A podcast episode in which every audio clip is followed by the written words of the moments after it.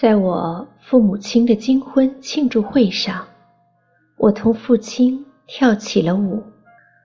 父亲的手托着我的腰，像往日一样，一边引导着我，一边有节奏的、朝气蓬勃的哼着那首曲子。我们向参加庆祝会的客人，笑着，点着头，跳了一轮又一轮。笼罩在他心头的阴影，现在消逝了。我不禁想起了往日的时光。我记得，在我快三岁的时候，父亲有一天下班回来，一下子将我抱在怀里，然后就绕着桌子跳了起来。母亲笑着对我们说：“晚饭要凉了。”但爸爸说。他刚跟上舞曲，吃饭可以等一等。然后他喊道：“使劲的奏吧，让我们痛快痛快。”我也喊道：“我们叫这些蓝东西都转起来吧。”年复一年，我都是同父亲一起跳舞。我们还在女子巡回篝火舞会比赛中获了奖。我们还学会了吉特巴舞。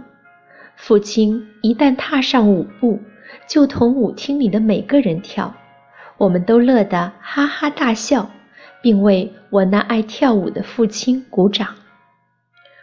十五岁那年，有天晚上，我心情忧郁，情绪低落。这时，父亲在机子上放了一碟唱片，逗我同他跳舞。来，他说。让我们叫这些蓝东西都转起来吧。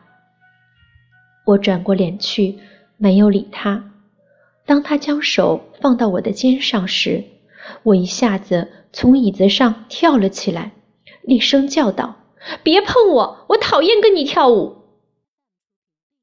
这时，我看见父亲脸上露出了痛苦的表情，但话已出口，无法收回。我跑进我的房间，嚎啕大哭了起来。自那以后，我们再没有一块跳过舞。每次跳完舞，我都看见父亲穿着他那件法兰绒睡衣，坐在他最喜爱的那张椅子里等我回来。有时候我进门时，发现他在椅子里都睡着了，于是我便叫醒他说：“您这么累。”应该上床睡呀。不，不累。他总是说：“我只是在等你回来。”时光荏苒，我的第一个孩子出世不久。有一天，母亲打电话告诉我，父亲病了，心脏病。他说：“别回来，到这儿有三百英里，你来会使父亲心烦的。”适宜的饮食使父亲康复了。母亲来信说，他们参加了一个跳舞俱乐部。医生说，跳舞是种有益的运动。你一定还记得你父亲是多么喜爱跳舞吧？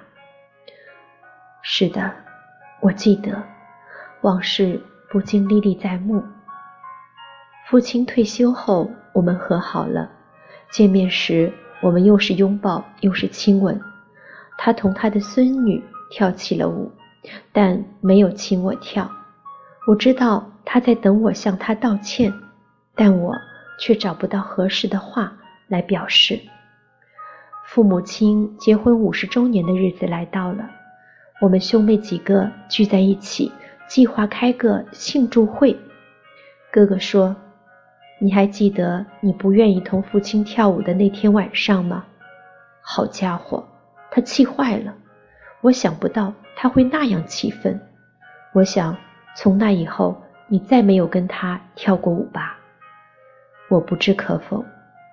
弟弟答应找乐队，一定要找个会奏华尔兹和波尔卡的乐队哦。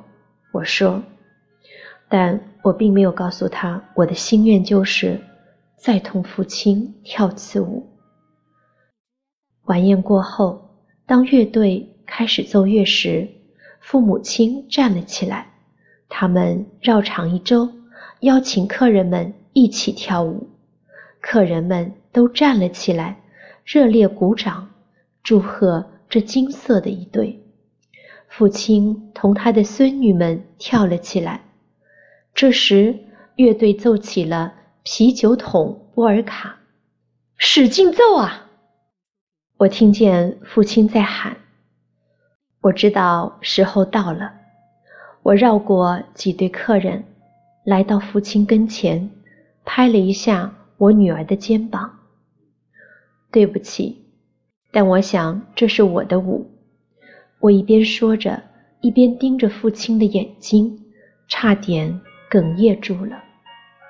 这时，父亲好像被什么盯住了似的，木然地站在原处。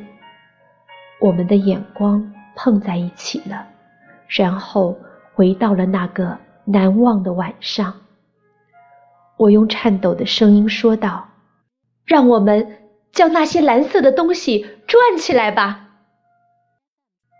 父亲接着鞠了个躬，说：“哦，好，我一直在等你。”然后他开怀大笑，我们随着音乐滑进了。